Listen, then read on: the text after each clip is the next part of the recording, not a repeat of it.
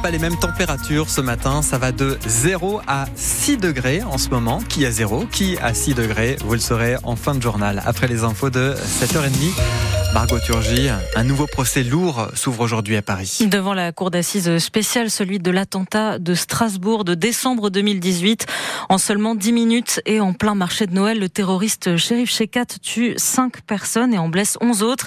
Il est finalement abattu par la police municipale après deux jours de traque. À partir d'aujourd'hui et pendant 5 semaines, la cour, qui va donc devoir faire sans le principal accusé, va surtout juger quatre hommes, Émilie Pou, suspectés d'avoir aidé le terroriste à obtenir des armes. langzaam. Dans le box, il y aura d'abord Audrey Mondjei. L'ivoirien de 43 ans est le principal accusé, le seul pour qui le caractère terroriste est retenu.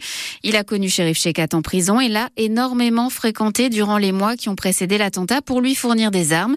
C'est lui qui a été en lien avec les autres accusés, avec euh, Christian Hoffman, une de ses connaissances d'Aguenau, qui lui a vendu une Kalachnikov sans culasse et une carabine 22 long rifle défaillante en septembre 2018. Puis, quelques semaines plus tard, avec les frères Baudin, Stéphane et Frédéric Desvaniers de Célestat. Eux ont renvoyé le duo chez Kat Mangei vers Albert Baudin, quelqu'un de leur famille, et c'est ce dernier qui a fourni le revolver de l'attentat. Mais contrairement aux frères Baudin et Christian Hoffman, Albert Baudin ne sera pas dans le box des accusés durant ce procès pour des raisons médicales. Les précisions d'Émilie Pou pour France Bleu Champagne-Ardenne. Les enjeux de ce procès sont à retrouver sur francebleu.fr. Les résultats sont tombés hier à l'heure du dîner. Votant 339, exprimé 317, pour 267, contre 50, le Sénat a adopté. Adopter l'inscription de l'IVG dans la Constitution, c'est donc finalement oui pour le Sénat malgré des réticences à droite et au centre majoritaire au Palais du Luxembourg.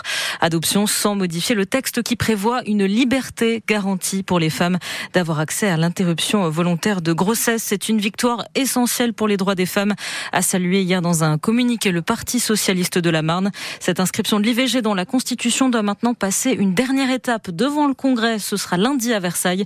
Il faut les trois cinquième des parlementaires favorables pour réviser la Constitution.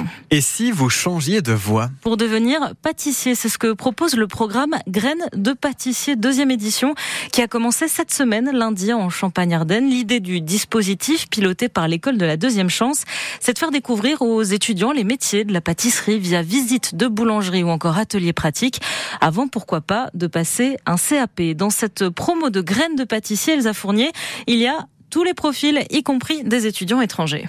Je m'appelle Tarek, j'ai 24 ans et euh, je viens de Syrie et ça fait 9 euh, ans que je suis en France. Et depuis son arrivée, Tarek n'a pas toujours eu ce niveau de français.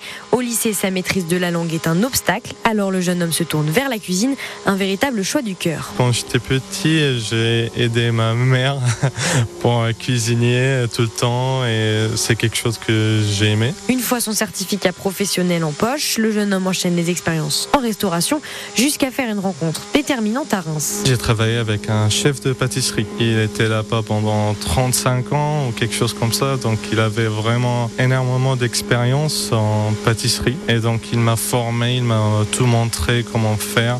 Et même quand il part en vacances, c'était moi qui euh, le remplaçais. C'est décidé, Tarek veut faire des desserts et il compte sur Graines de pâtissier pour compléter ses connaissances. De quoi apprendre à préparer ses gâteaux préférés. Il y a quelque chose que j'aime trop, halawi C'est de mascarpone à l'intérieur et à l'extérieur, c'est une pâte de, de soumoule et euh, il y a un sirop de fleurs d'orange et donc c'est trop bon. Si vous n'avez pas encore essayé, je vous conseille de l'essayer. Produisent certains ingrédients indispensables à Tarek pour faire ses pâtisseries, la farine par exemple. Les exploitants agricoles, et eh bien ceux de notre région sont les plus riches de France, c'est-à-dire ceux qui ont le niveau de vie médian le plus élevé par rapport aux autres agriculteurs. 4070 euros par mois pour la moitié des ménages agricoles du Grand Est sur la période 2015-2019 selon une étude de l'INSEE publiée hier.